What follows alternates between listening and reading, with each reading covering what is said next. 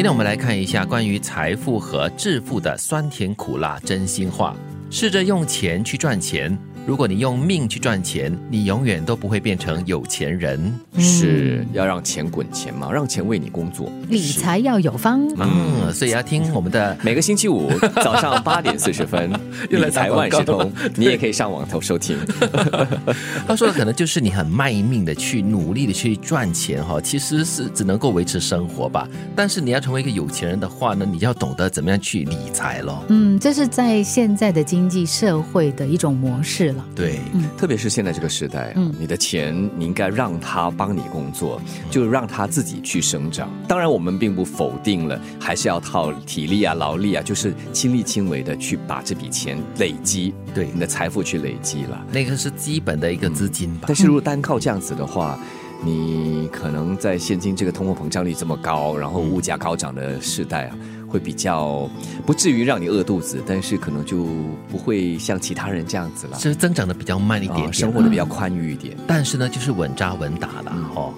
赚钱是一种性格，想变成有钱人，你必须先具备有钱人的性格。嗯，这句话就听不懂了。有钱人的性格应该是怎么样的呢？金云嗯，性格应该是怎么样啊？啊就是斤斤计较哦。啊，真的吗？对啊，你要懂得去，就是说你很在意那个每一个、呃小数点，然后你才懂得去积累你的金钱嘛。要懂得精打细算，是这样子我觉得精打细算会更好。哦，我跟金云的数学都不好嘞，怎么办？应该就是没有办法成为有钱人了。那就慢慢的累积喽，那也不坏啊，还是可以累积的啊。是啦，用斤斤计较是要挂引号的啦。啊，是是是，我还以为就是有钱人的性格应该就是嗯，知道怎么样去抓大来放小，就是放小来抓大，就是你要放小钱，你要出小钱才可以赚大钱。你让我联想到了当年的访问的这个股票分析师，他喜欢用抓大抓大放小，抓大放小，是。哦，不是抓小放大，哦，抓大放小，对对对，把小的东西放出去了，才可以呃有这个手来抓一些大的东西哈。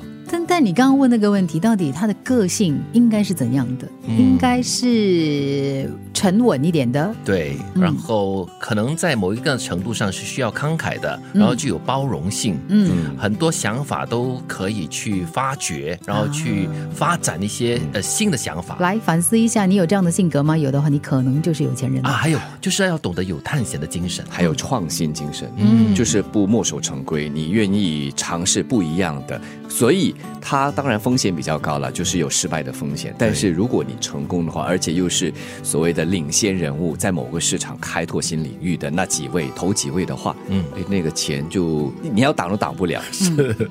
不要把财富留给孩子，要把孩子变成财富。嗯。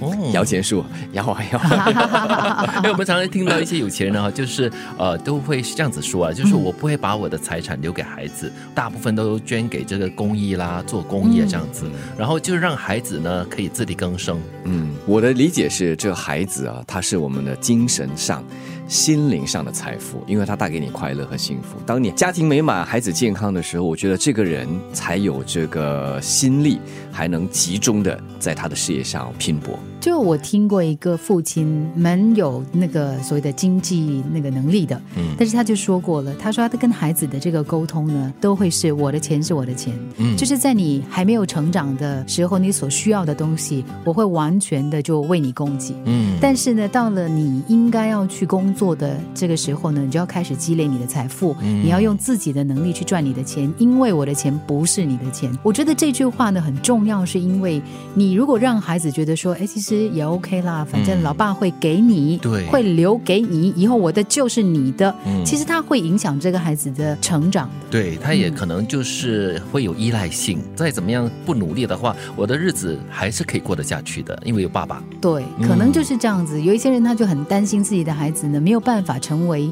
自己可以创造财富跟希望的这个个体。所以是不是像当年比尔盖茨也说啊，不会把全部的财富留给他的孩子一样，嗯都会捐赠出来。是的有可能，同一种概念吧。嗯，试着用钱去赚钱。如果你用命去赚钱，你永远不会变成有钱人。